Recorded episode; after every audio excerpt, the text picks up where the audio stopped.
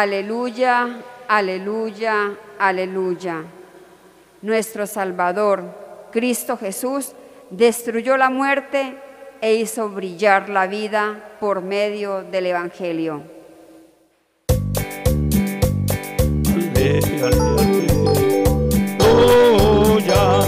aleluya,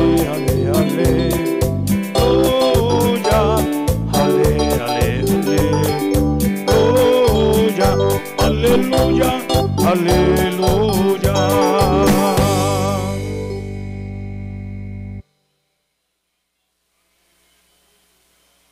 El Señor esté con ustedes. Lectura del Santo Evangelio según San Marcos.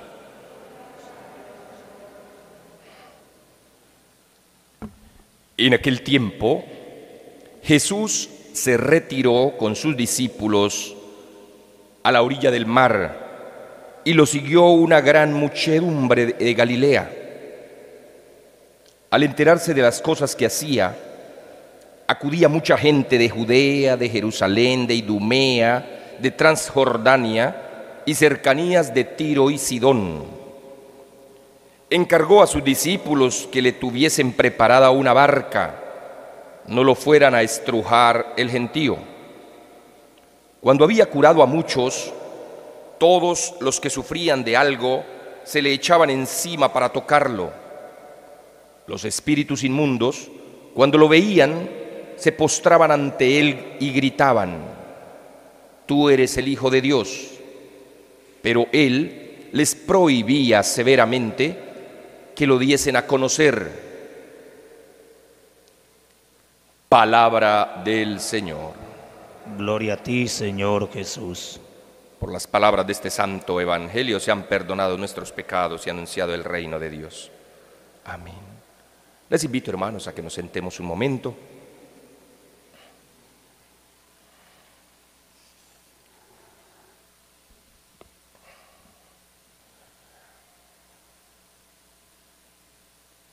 Unas características que nos sigue compartiendo toda esta experiencia del libro de Samuel es lo que se está sucediendo en la manera transitoria de cómo Dios va resolviendo los designios del pueblo de Israel. Y esta experiencia es, digo que transitoria, es entre el reinado de Saúl y el reinado de David. Dios que había ungido a Saúl, que había sido un gran rey, un buen rey, se fue pervirtiendo por unas situaciones muy simples, pero que amenazan todo gobierno. Y es siempre el susto de quien le precederá. Siempre, ¿quién precederá? Y dentro de esa experiencia, eh, pues empieza a surgir la envidia, empieza a surgir los celos, empiezan a surgir todos aquellos sentimientos que desestabilizan el corazón del ser humano y lo llevan a cometer actitudes, maneras de obrar, sin descubrir o darse en cuenta la profundidad de lo que se ha hecho. Y es por eso que hoy este relato nos comparte el sentimiento de Saúl cuando en el holgorio la gente clamaba, Saúl mató a mil, David a diez mil. Aún le reconocen al rey todo su valor, todos sus esfuerzos, pero le parece poco en comparación del otro, y es que cuando hay comparaciones, toda comparación es dañina, es perjudicial, toda comparación tiene su, su, maquinación eh, egoísta, y es por eso que el rey siente ese enojo y decide acabar con David. Pero también a la par de estos sentimientos mezquinos de celos de Saúl, surge otros sentimientos bellos, profundos, que son los de Joatán, que es el hijo de Saúl, amigo de David, que muestra su amistad, se solidariza con David y busca la manera de salvarlo, busca la manera de hacer consciente al rey de lo que ha hecho David por el pueblo de Israel al vencer al filisteo, a Goliat. Es decir, le pide a David que se oculte porque su padre, el rey, le quiere matar. Pero al mismo tiempo va y busca al rey en solitario y aboga por David. Y el que ya conoce la historia y sigue leyendo el libro de Samuel va a encontrar que hasta Joatán entregará su vida por su amigo. Esta experiencia, estas experiencias nos llevan entonces a comprender cómo Dios va haciendo ese camino con cada uno de nosotros. Más aún, el texto de hoy termina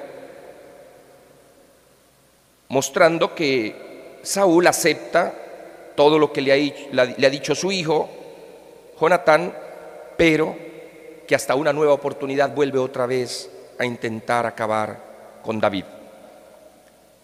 En Dios confío y no temo, decíamos con el salmista, y pedíamos misericordia y pedíamos al Señor que ojalá no sea arrebatado nuestro nombre en el libro de la vida, sino que allí perdure. Por eso hoy el Evangelio nos plantea unas invitaciones que nos lleva a centrarnos en la misión de Jesús de Nazaret. Todos los designios de Dios, como lo vimos en la primera lectura, aunque hayan aciertos, desaciertos, Dios no se equivoca de cómo va llevando los hilos de la historia. Y es por eso que mucha gente acudía a Jesús. Muchos buscaban de Jesús. Jesús curó a muchos, ayudó a muchos, sirvió a muchos. Pero aún así entregó su vida. Aún así los mismos sentimientos que invadieron a Saúl fueron invadidos los fariseos, los escribas, los saduceos y muchos que vivían con Jesús, que estaban con Jesús, que escucharon la prédica de Jesús. Pues esta experiencia entonces quisiera resaltar tres características. La primera de ellas dice que Jesús se retiró, Jesús toma distancia. Jesús saca tiempo para él. Jesús busca la manera de continuar el camino. Cuando habla de que Jesús se retiró es que Jesús se puso nuevamente en camino, buscó otro lugar. Tanto el éxito como los fracasos nos pueden estancar. ¿Cuántas personas exitosas ya se sienten cómodas en todo lo que han conseguido, en todo lo que han hecho, y ya no se quieren mover? ¿Cuántas personas nos pasa como a Pedro, a Santiago y a Juan allí en el monte Tabor, en la transfiguración? Qué bueno es quedarnos aquí. Y seguramente nos podríamos quedar mucho tiempo. Pero el éxito nos debe llevar también a comprender que hay, que hay otros mundos que descubrir, hay otros lugares que evangelizar, hay otras experiencias con las que nos hemos de encontrar. Pedirle al Señor la gracia de que ni una ni otra nos estanquen, porque el fracaso también estanca. El fracaso también deprime, el fracaso también nos amarga. ¿Cuántas personas sentirán que han sido exitosas, pero solo en la cabeza, solo en la imaginación, solo en sus recuerdos? pero solo basta con mirar la vida y andan tristes, andan desolados, especialmente andan solos, solos, solos. Nadie se les junta. Y hay veces uno cree y piensa que el Evangelio va por ese lado. Y no. Dice el texto evangélico que mucha gente acudía a Jesús. Muchos acudían. Hay veces entristece cuando encuentra uno religiosos o, personas religiosas o personas creyentes que se sienten felices porque tienen a dos o a cinco o a diez o a un puñadito de fieles en las iglesias o en los diferentes lugares y se sienten cómodos con eso. Cuando el Señor nos invita es a que el Evangelio llegue a muchos. Qué bonito es cuando en los templos se congrega bastante gente, cuando en los lugares se congregan para hacer el bien bastantes. Que seamos muchedumbre, pero no del montón, sino de aquellos que seguían a Jesús porque sentían que verdaderamente los curaba a todos. Por eso la segunda invitación es, estaban con los discípulos, venía con los discípulos. Muy pocas veces a Jesús lo encontramos solo, muy pocas veces. Lo encontramos solo, solo cuando va a orar al Padre Eterno. De resto, siempre estará acompañado, siempre estará rodeado de muchas personas. No estará solo. Dios no quiere que seamos islas, que estemos distantes, que seamos únicos. No, que vivamos nuestra religión, que vivamos nuestra fe en comunidad, que vivamos nuestra experiencia de fe entre los hermanos. ¿Cuántos no piensan o creen que no, yo no necesito ir ni a los templos, yo no necesito ir a, a muchos lugares, yo aquí solamente con Dios? Mi religión es solamente con Dios, no más. Y deje de contar. Te digo, hermano, hermana, estás equivocado, con toda certeza, porque la fe, la experiencia de Dios ha de ser compartida, ha de ser transmitida, no te la puedes ocultar, no te la puedes callar, se te saldría por los poros. No puedes seguir creyendo que eres buen religioso, buena religiosa, porque estás solito, porque estás solita porque ya nadie más se junta, porque todos los que terminan así, entonces empiezan a mirar que los malos son los otros. Como hombres y mujeres de fe, debemos comprender que Jesús nos invita siempre a vivir en comunidad, a ser parte de comunidad. ¿Quiénes son? ¿A quiénes son? A quienes se te ha enviado. Vive con ellos, vive con ellos con los que se te han enviado, se te han confiado, con aquellos con quienes adquiriste el compromiso de acompañar, de cuidar, de velar. Pidámosle al Señor esa gracia de siempre estar con los que Él nos ha encomendado en la misión, de estar siempre con ellos, hasta el último segundo, hasta el último momento, no claudicar en estar con el Maestro. Tercera invitación de esta palabra del Señor y es el seguimiento. Seguir a Jesús, seguir a Jesús incluye la sanación. Estar con Jesús es buscar sanarnos.